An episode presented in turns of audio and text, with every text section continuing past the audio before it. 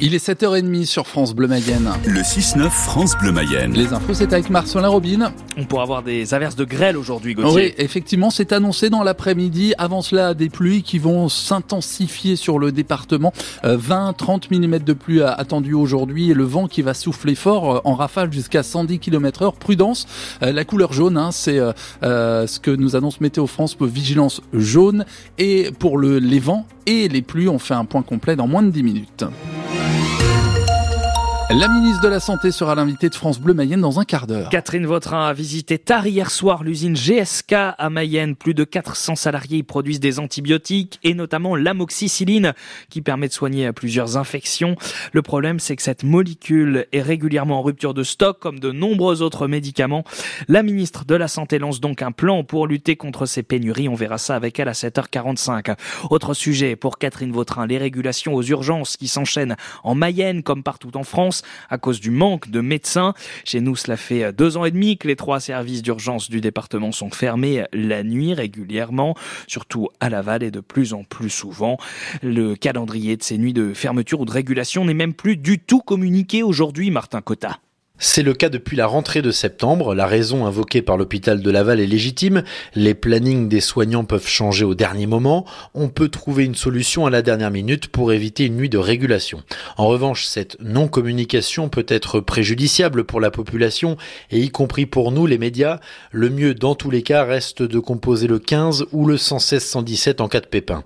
D'après nos informations, les urgences à Laval seront régulées 9 nuits pendant les vacances scolaires, régulées 2 nuits à Mayenne et fermé à Château-Gontier-sur-Mayenne pendant trois nuits, à chaque fois de 20h30 à 8h30. Château-Gontier où les perspectives s'améliorent aux urgences de l'hôpital. La direction explique qu'elle vient de recruter trois soignants brésiliens, trois nouveaux. Ils arriveront progressivement dans les prochaines semaines, ce qui permettra, dit la direction, de passer un été relativement normal aux urgences. Comment améliorer l'accès aux soins en Mayenne? Quelle solution pour nos urgences? Rendez-vous à 7h45 avec Catherine Vautrin la ministre du Travail, de la Santé et des Solidarités est l'invité exceptionnel de France Bleu Mayenne.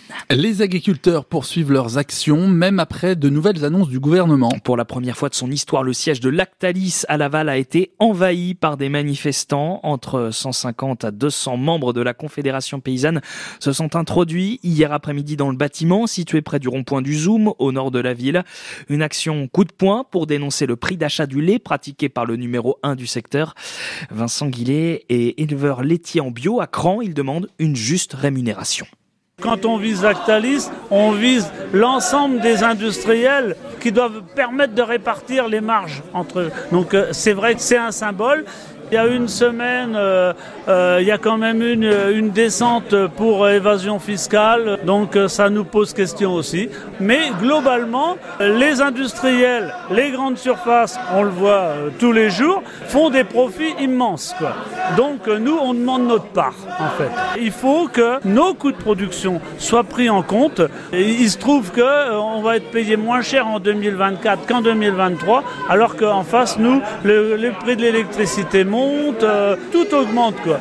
Donc il faut que l'effort soit réparti sur tout le monde. Les manifestants ont été évacués par des CRS dans la soirée. Image de cette action impressionnante à retrouver sur francebleu.fr.